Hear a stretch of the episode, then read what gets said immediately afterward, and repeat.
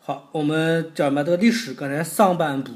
讲的是南京从吴国一直到明朝。明朝，啊，我们下面就要开始讲讲，就是后半部了。后半部的这段岁月，其实就跟六朝古都无关，它是后面那个另外几个十朝都会、另外几个都会的打那个叫什么来帝都，对吧？对啊，这段历史我觉得还是由我们亚摩吧，亚摩对这段比较熟，嗯，介绍一下子。后从明朝后面开始是他们介绍的，对，我们后面就简介一下这个太平天国。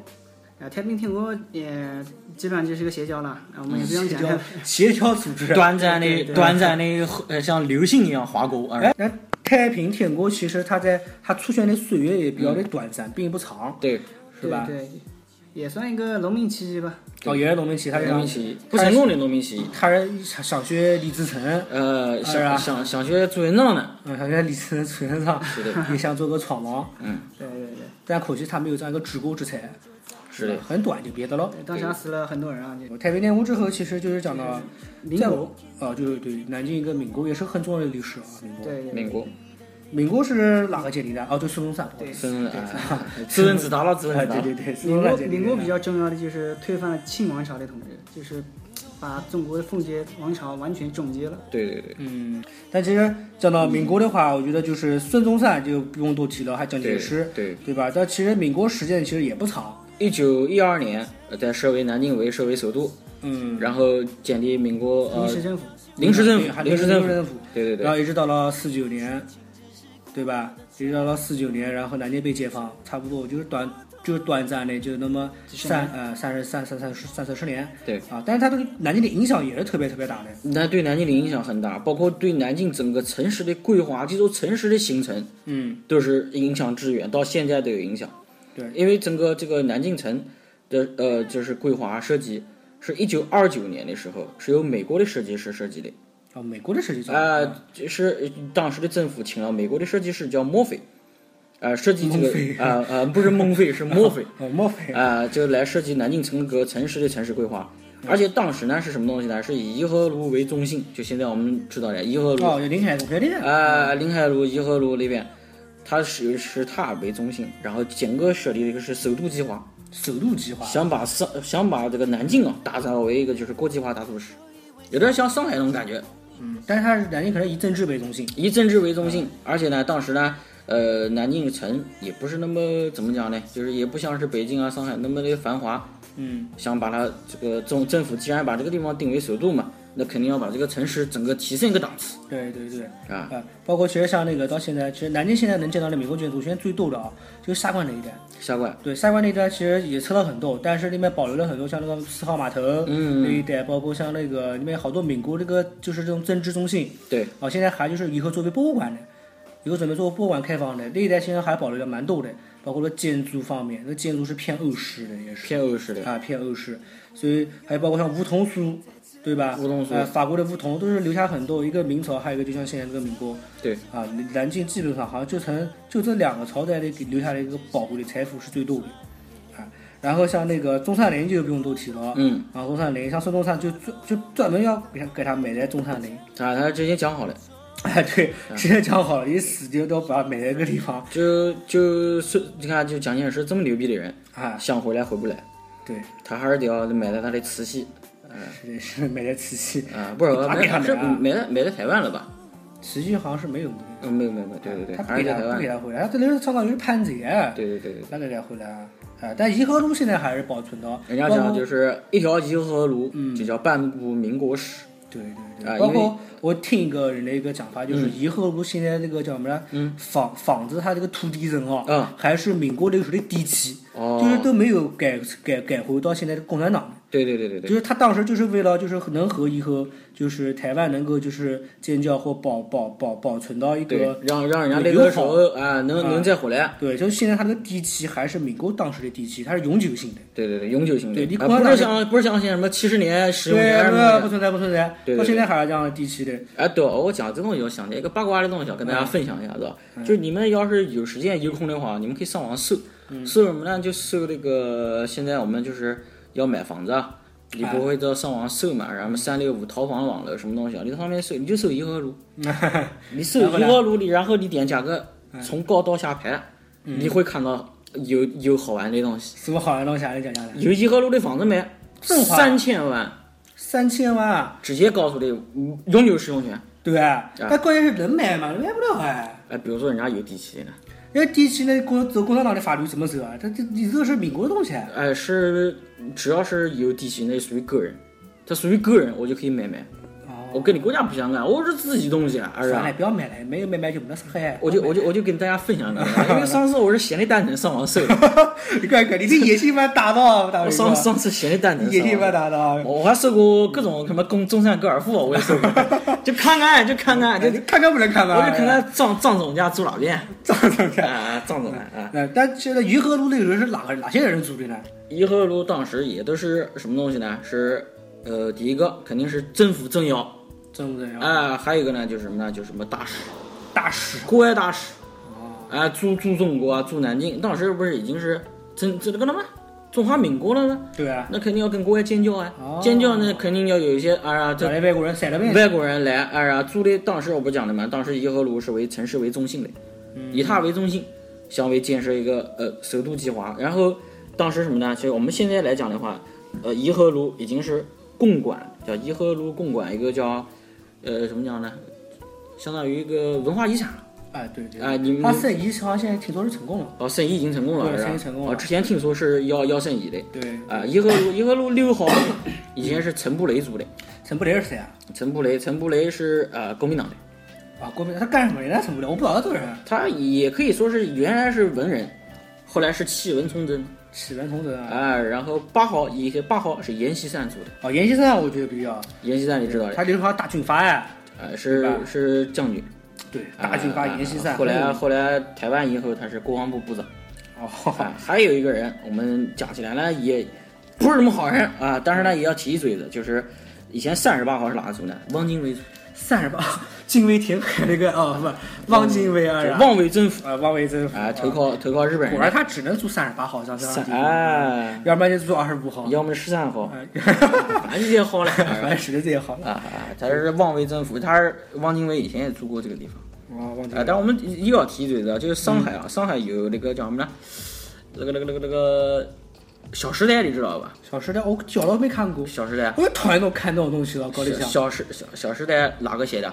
郭敬明，啊，郭敬明明，郭敬明，郭敬明哎二有钱，有钱，汤臣一品，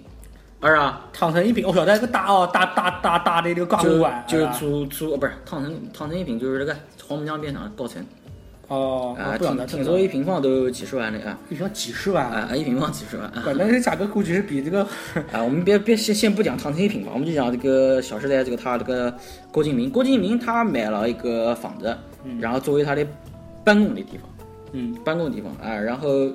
说好像《小时代》里头有些镜头是在那个地方拍的，啊，一栋房子两个多亿，说是，啊，说是这什么呢？就是汪精卫姨太太以前的以前住的地方，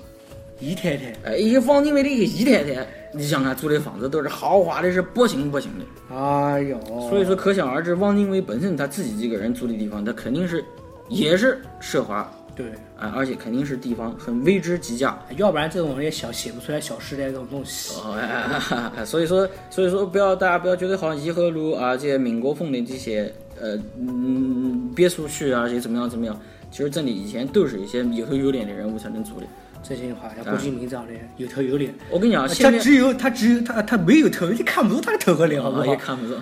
身子短， 看不出，反正我看不出。一米四，不要鄙视人家。传说中有一米四哦。啊成分的意思，是不是？哎，那就其实我觉得民国那时候，不管是政治，其实还有就是文化也是不得了。嗯，因为我觉得他那个时候不，他因为你是个政治中心，你是要培养人才的， 对对吧？要为为国家服务的，所以那时候很多的学校，但是也是不得了的。学校对，但像其实你别看现在北京文化有名吧，对北京的文化是全全中国最有名的。对对但清其实华北大呀哎什么的但其实很多北京的一些大学都是从南京那个后来是移植过去，或者是等于说很多分校对，嗯呃， 对，就是分校的，就是分校，我跟你哎讲就是分校。就是分校。哎呦，就是哦分校那不是技校，我搞了一 下，这是技校的概念。技校啊，比如南京有名像女子大学，嗯建南南师大，对对对啊，这些不谈了。还有像那个最最牛逼的，最牛逼的啊，中央国立大学，啊，哎，听他讲加中央或者加国立两个哎字，还得了啊！瞬间高大上。我跟你讲，对，这这就是现在的南大和南东大南的啊、东南的前身，对对对，对吧？还有包括像那个时候鼎鼎大名的黄埔军校，嗯，啊、我们的那个好，现在不是还黄浦路吗？对黄埔路，啊、嗯黄埔路还存在，对啊、黄埔军校那个时候出了出了太多人了，共产党的，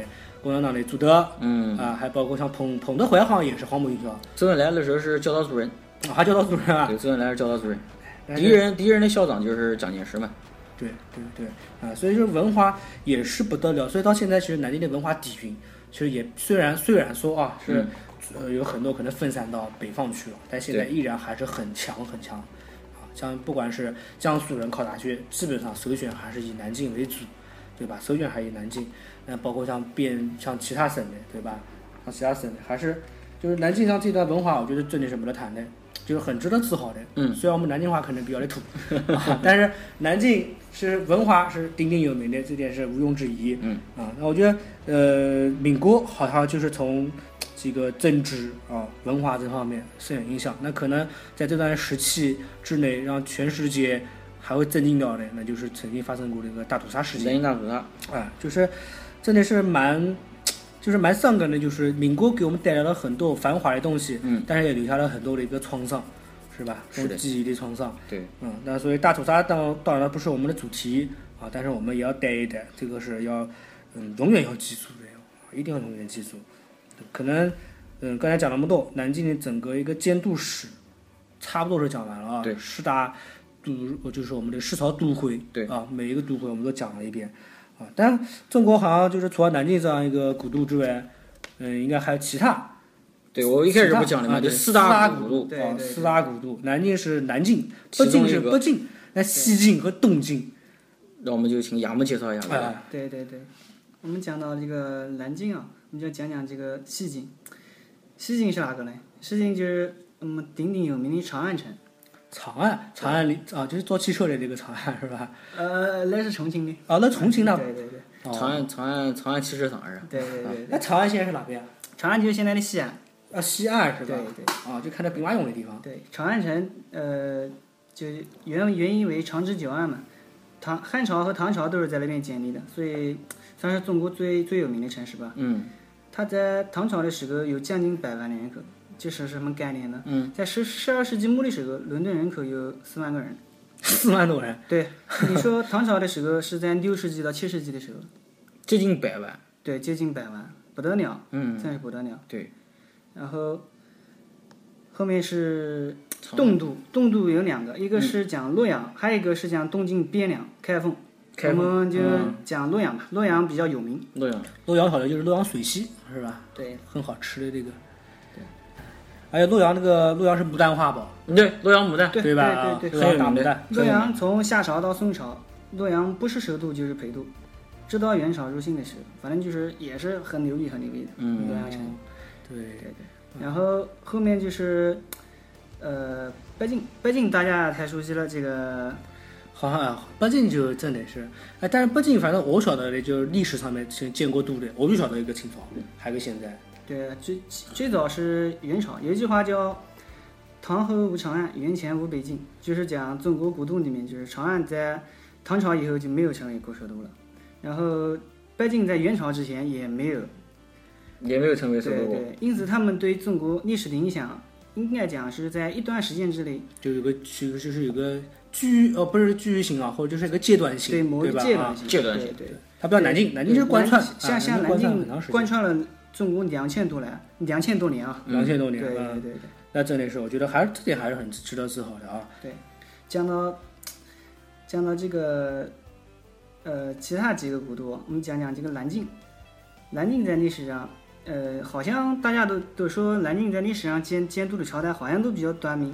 确实没有什么好下场。对，好好像很短。你看，嗯像对明朝很快就迁到那个北京北北京去京了，嗯对对对，然后民国很快就对被被嗯中华人民共和国取代了。对，哎，嗯这这倒是一点啊，这好多人都是说南京叫亡国之都。其实说实话，我对一个南京人，我刚刚开始听到的时候，心里其实不舒服。对，但是对你对对你反流一下历史，你不得不承认客观事实就在这边。对，所以好多人在总结，有的人说是因为南京这边江南制度太富裕了，所以住在这边人呢，他就是没有这样的一个就是奋斗性，对对啊对，就这边挺实在太繁华了，所啊以在这边就没有那种雄心壮志。哎，就天天玩玩女人，然后喝喝小茶， 哎，太吓人了，太吓人了！好像就这样一个概念。啊，但是我也有不同的建议。哎嗯他刚呃，孙老师刚才讲是亡国之都，嗯我我要讲到这个南京啊，实际上是叫复国之都。嗯，为什么呢？我们就讲到之前啊我们讲到的东晋时期，嗯，明朝还有民国，嗯，你看在东晋时期就五胡乱华嘛，呃，胡北方胡人要杀死了大量的汉人，嗯就是东晋在呃长以长江为歌，就是守了有两百多年时间，就是避免了汉文化被灭亡。嗯对，最后虽然被隋朝统一，不过那也是汉人经历的，是不是？嗯嗯像明朝，明朝把元朝给打败了，是不是？对元朝就是蒙古人，蒙古人当时杀了世界上两亿人口，是不是？嗯虽然元朝很强大，但是他实实在在的就是灭绝了很多人。然后后面是民国，啊，民国把清王朝给，呃，封建王朝统治给结束了，对不对？也是也是复兴了汉那个汉民族政权的统治。哎，这道点我觉得哎，这倒是提醒我了，而且对而且如果就是按照你刚才讲的没错的话，基本上南京监督的基本上都是汉人监督的，对，是没吧？错没错。对对对吧？基本上都是汉人，所以说就是南京好像是汉人监督的首选。对，啊，是吧？对对对，而且而且刚才那个杨梅也讲了，就是，呃，很多呃，就是外来的，就是种族，嗯，在北方那边，你想看，他如果那外来的种族都到南方来建立了，那整个这个中国不就是他们人了吗？都已经打到长江以南来了，那哎，那不跟那个了吗？啊对吧虽？然虽然说在，呃，现在我们大家都民族大融合了，都是不存在什么什么外族了，但那个时代啊它实实在在是存在的。对对对，就是各民族之间，它还是肯定是会有隔阂啊，对，它不是我真正我们的现在统一不能挑起民族矛 盾，是吧对对对。但那个时代历史还是要那时候该该怎么那样时就怎候好么样哎像有个说法，就叫说天子守国门，对，那是明朝时候，明朝二啊，就就是就说就建在北京嘛，建在北京，就是以防就是外来入侵。对，就是指蒙古，蒙古二啊，就是，所以说，如果像如果按照现在的那个反反的问题来讲的话，就是反朝来讲的话，那如果把朝代就是把那个都城建在南京，反而就感觉有点像什么，就是有点像那种苟且偏安那种感觉，就就像二啊，就像比如说我就守南京说是易守难攻嘛，对，以嗯就是长江长江天险，天天在这儿啊，对易守难攻，我们就在这儿哎，安安稳稳的去建立朝代，我们自己发展自己的农业啊、商业啊，嗯啊，我们也不想过长江打你们北方，也不想到你们那边去占占领你们的土地，哎啊，你们也别来打我，我也不搭理，有点这种感觉。哎，所以可能有人就觉得，就是南方的资源实在太丰富了，所以在这边定都之后，人就容易变得就是没有那么有进取性，呃进取取性性。但对北方不一样，北方比较的资源环贫乏，环境比对较吧恶劣，环境比较恶劣所以他们必须为了对对生存，不断的去开拓其他疆土，丰富自己这样的一个就是资源丰富性。对啊，所以有可能这样的一个原因啊。但其实我觉得讲完了，就是我们这个建筑，包括中国的整个这个历史的穿插。但其实我就有一点，就是我们每一次节目就会喜欢讲南京话，对不对？对，但其实南京话，如果刚才我们就是，其实我们没讲，我们这保留到，其实南京话的这个历史的发展，也真的是非常非常的有特色，而且应该是南京真的很自豪。就虽然现在的我们的母语呃国语是北京话，但其实在悠悠的历史当中，南京话当做官话的实践是远远超过北京话的。对对对，啊，这段我们要亚木来这个开头了啊。嗯，啊，对。好，我们讲到这个南京话的历史，南京话我们又讲到五胡乱华了，我们已经第三次讲到五胡乱就华喜，欢讲二胡乱子啊，胡乱子。 这这五胡乱华确实非常重要。南京在春秋的时候属吴地，本地我们就也就讲吴语，也就是现在苏州话那种， 对就叫吴侬软语，对吴语，就是在五胡乱华近代的中原人，就是南都之后，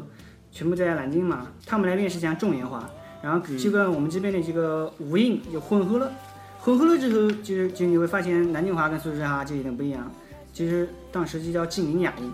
哎，这点我就倒可以解释了，为什么南京话和苏南那边的方言会有不同，对吧？嗯对对对啊，对真的是这样子啊，因为北方人去大量的迁移过来之后，语言的这种发声啊啊，都会发生了一些变化，融合对了在一块儿啊。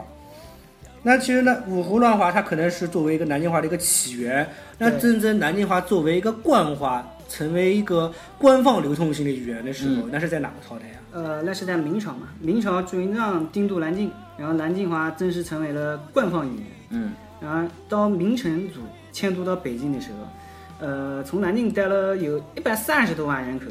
这其实就是现在北京人的这个人口的基数。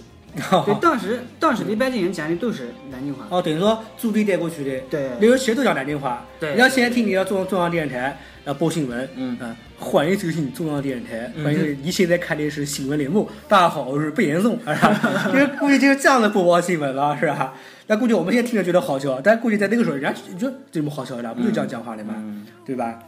然后明朝才真正成为一个官方，那那什么时候就被废除了呢？呃，这个就要讲到这个清朝了。满族人入关之后，嗯，他要学习汉语啊，因为满语他不能够统治啊，对对对，对汉语，啊、汉文化啊，他都大量要的他还是汉人，对他还是要学习，因为游牧民族他哎，其实上还是没什么文化嘛，是不是？ 对，但当时就就学习了就是、呃汉语汉是语吧，但当时汉语发音就是南京话嘛，对呃，不过满族人讲南京话就是讲的不标准，啊，因为他们这发音可能不太适合对，他们当时就讲满族人话就是五音不全。嗯， 对但是当时皇帝是满族人啊，是不是？雍正说：“我这个就是官话。哦，雍正就觉得你这个南京话我听不惯，嗯我我我我受不了你们这样南京讲话，你们南京话讲太土了，不行，我听个更高雅的，是不是这样一个意实际思？上就像现在，就是呃外国人，比如说欧美那些人，你学、学普通话，他怎么讲都有点别扭。嗯，是不是嗯嗯嗯，然后他他们那时候也是，不过他他是皇帝啊，他狠， 是不是啊？满满满满语本身也是有他自己的一套啊，是吧对，满语跟汉语完全不一样。完全不一样。对对，啊，以前我们那个讲那个叫什么呢？呃，听郭德纲讲那个哎小，就是他讲相声里面有一段，就这个小燕子，香烟小燕子不喊那个皇皇阿玛，啊，啊啊阿玛其实就是满语，对啊，对阿对玛，对对。阿玛就是满语啊啊，然后到了清朝末年和民国初年的时候，啊这个北京话影响力就慢慢的超过了南京话，因为那时候他把它设为官官方方语语言，言大家都不讲南京话对了。对对对是，在那个时代，其实，呃，清朝初期的时候，那时候，呃，像日本啊什么的，他们学习，呃，中文啊，学的都是南京话。哦，日本人还学南京话，对，南京日本人讲话这个你，你你你发现现在其实日日文里面好多发音都跟南京话很像的。嗯那这叫到讲话，比如说呢对，比如说南京话讲 look 啊，一二三四五 look，日啊文，look 就叫 look ，look，啊，对，啊什么哦对，他讲其实溜，他讲溜讲，啊其实溜这个发音，我觉得我个人也一直觉得很奇怪，因为像一二三四五六七八九十的大写，嗯，它就是撸地的撸，对陆地的陆，对，它撸是正确的发音，但是溜是哪边的发音我不晓得。哎，确实啊，对确实，哎，这点梳理梳理确实是的啊，对对对对对，对但日语呢确实 look 啊是溜的意思，嗯对，对对，日本人讲麻将就是麻将，他不讲麻将，是不是？他就讲麻将，啊，就叫麻将，就叫叫麻南京话发音是麻将啊麻。将， 对哎，这点叫倒是有意思，这里普及了哦，脑补了一下子。嗯啊，这是正是正法啊。那好，从明清开始废除啊，南京话就开始慢慢好像就是从一个正贡的位置就贬低为了一个啊小三小四，可能到现在基本上就是成为一个就是不太方言哎，而方且言是那种感觉好像不太能登大雅之堂的方对言，地区方言，甚至人家就以为就南京话就脏话啊是这的，样一个感觉，但这里就不是在真实历史的长河当中，南京话真的是地地道道的以前的这样一个官话，对是中国第一语言，是吧？而且现在也大家也不要认为好像讲南京话好像很丢人，对对。在外地人面前好像讲南京话好像感觉很不好意思这啊样的对。当然普通话我们怎么说呢？为了让外地人能听懂，我们讲普通话也是尊重别人嘛。是不对是对对，也是这种别对，人。当然你你也不能说就完全不讲南京话吧，就比如说像我们一些一些亲戚啊，他有的小孩啊什么的，他们完全不叫南京话，就叫他们普通话普。通话，对，我觉得这样不太好，总是老把自己文化给抛弃了。嗯，对而且其实，在清朝的时候，就是你刚才讲曹雪芹，那我就说我要提曹雪芹。嗯啊，这个但说曹雪芹，我感谢我们群里面啊，我们群里面的这曹个，曹雪芹，就刚才讲了，就是南京话，我就不提，我不得不提到刚才大伟哥讲那个嗯曹雪芹。对曹雪芹，写那个《红楼梦》，红楼梦红楼梦》讲的是南京啊，对不对对啊，但哦对啊，不好意思，我要感谢一个人啊，这段资料嗯是我们群里面的那个尖尖给我找过来的，就是《红楼梦》这本书里面，嗯也出现了大量的南南京京方言，言而且是真的写在书里面的，对就对是就是能我们可以了解到我们原来南京人讲话大概是个什么样子，就是在里面我们经常讲的恩增，嗯，哎，这个就是从嘛《红楼梦》里面就有写，就是这不是后来新编的词，这就是南京的老方言。也有呃，其中是什么？里面讲的是第九回，里面有一个叫“那是什么恩真张钥匙嗯的，也来唬我们”，里面就是有个恩真，在这个以前的意思，它就是强硬不服软，啊、就是一个很刚直的这个这样的一个意思。包括还有少，哎、还有勺也是里面勺出来的，对对对里面有二十四回，大家可以真的是可以翻阅到啊。对对对叫贾云听他勺到了也不看啊，便起身告辞。里面有个勺，对，也是里面出来其的。实“勺到”我觉得啊，这两个字可以拆开讲，“勺勺到勺”就是“勺”，就是哎我们讲南京人“勺”就是花豆的意思，“道”就是唠叨。啊，唠叨。而啊，嗯这两个字可以组合在一块儿，它把人勺到。对对对对对，包括其实里面还有像比如说出现的这个耳瓜子嗯，啊，南京人耳瓜子就是刷嘴巴子，对对对吧？现在不讲了啊，但里面也出现过的，还有什么对呃揪舌根，对对对。呃揪舌根就是讲的是他还有刚才看到那个有一个叫撅去，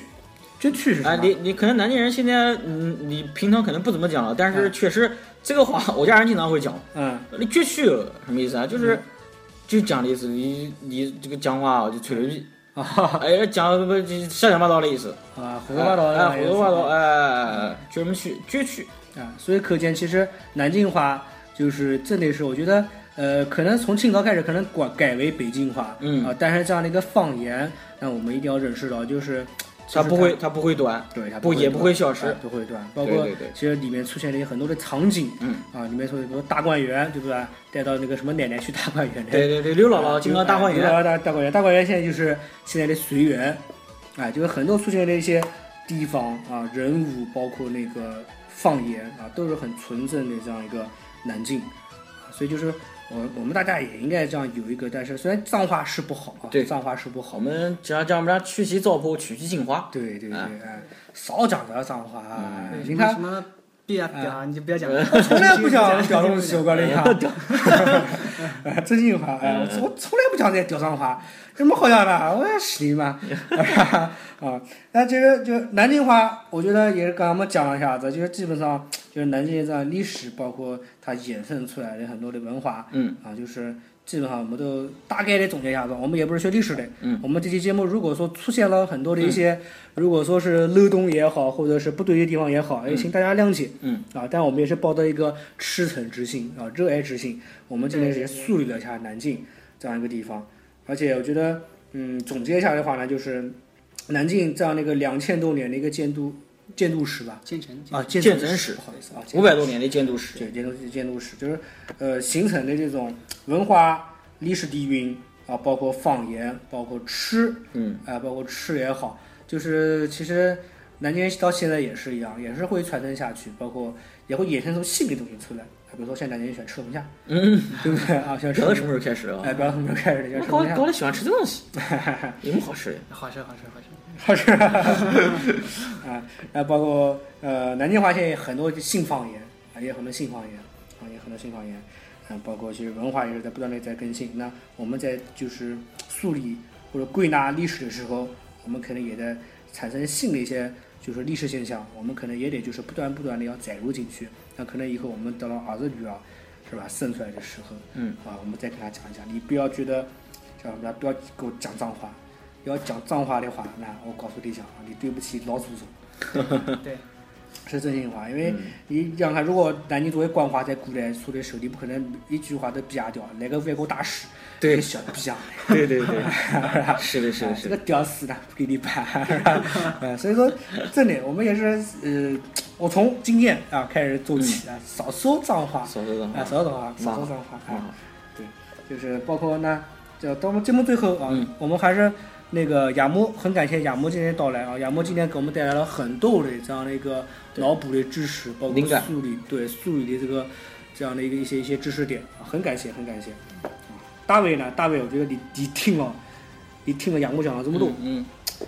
一堆回回头回头，我觉得这个东西，虽然讲南京这个历史啊，这几百年历史，这建筑史，两期节目，我觉得，嗯，聊完我觉得太仓促了啊。以后没事在群里面也也请亚木啊豆豆能领个头，我们也都聊一聊这个一些相关的一些好玩的东西吧。啊，啊，取取一些给呃我们大家这个南京的也好，外地的也好，啊，给我们大家补习补习。啊，好，哎哎哎我们今天也科普科普，也是一个嗯我我也只是爱好者。